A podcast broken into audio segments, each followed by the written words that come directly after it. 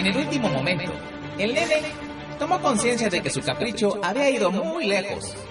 Todo había sido una pésima idea. Decidió ahorcarse con su cordón umbilical.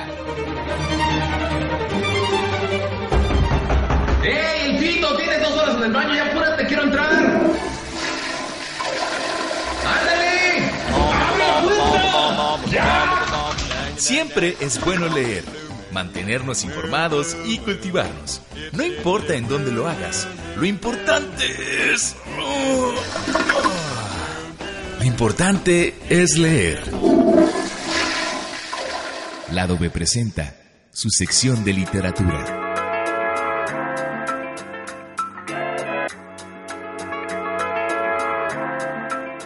¿Qué tal amigos del lado B? Muy buen día. Estamos aquí para recomendar ahora una nueva lectura, en realidad para presentarles a una escritora mexicana muy poco conocida y que escribe desde el horror, escribe unos cuentos bastante tenebrosos, están compilados en un libro que se llama Tiene la noche un árbol.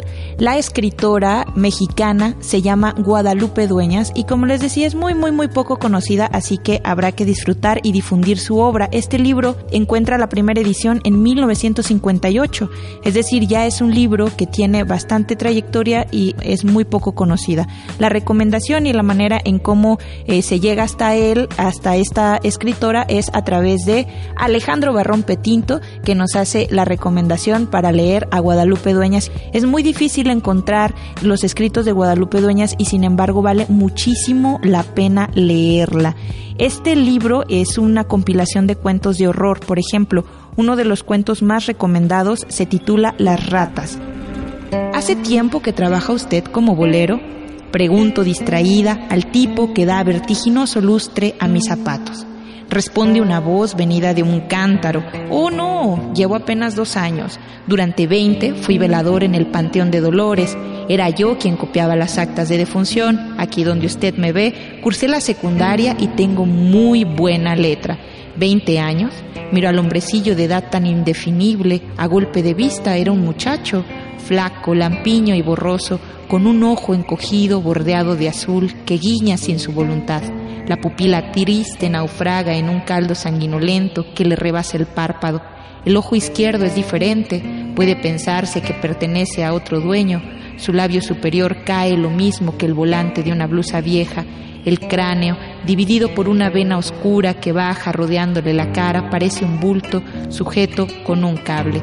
Despide vaho de orines de caballo y un persistente olor a niebla que inquieta a los propios árboles.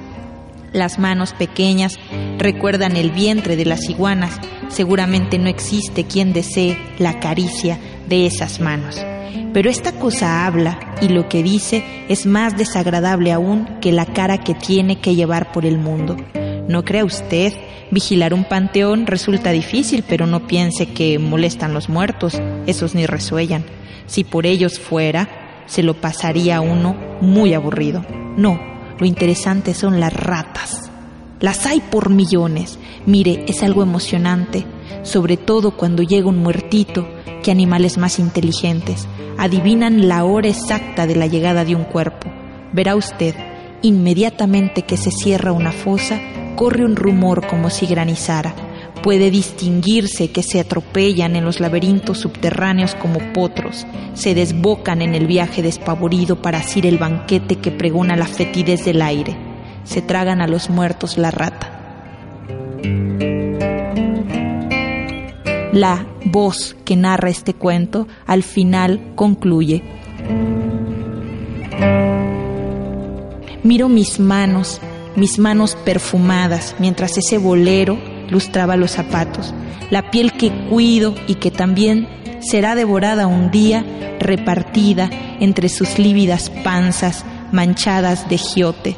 Yo, que me amo tanto y que evité el contacto del pobre bolero.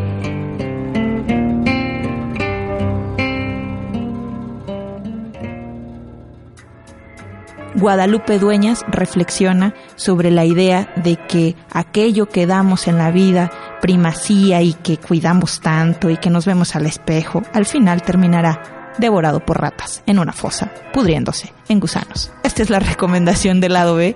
Lean a Guadalupe Dueñas porque también esa parte escatológica es interesante. Continuamos.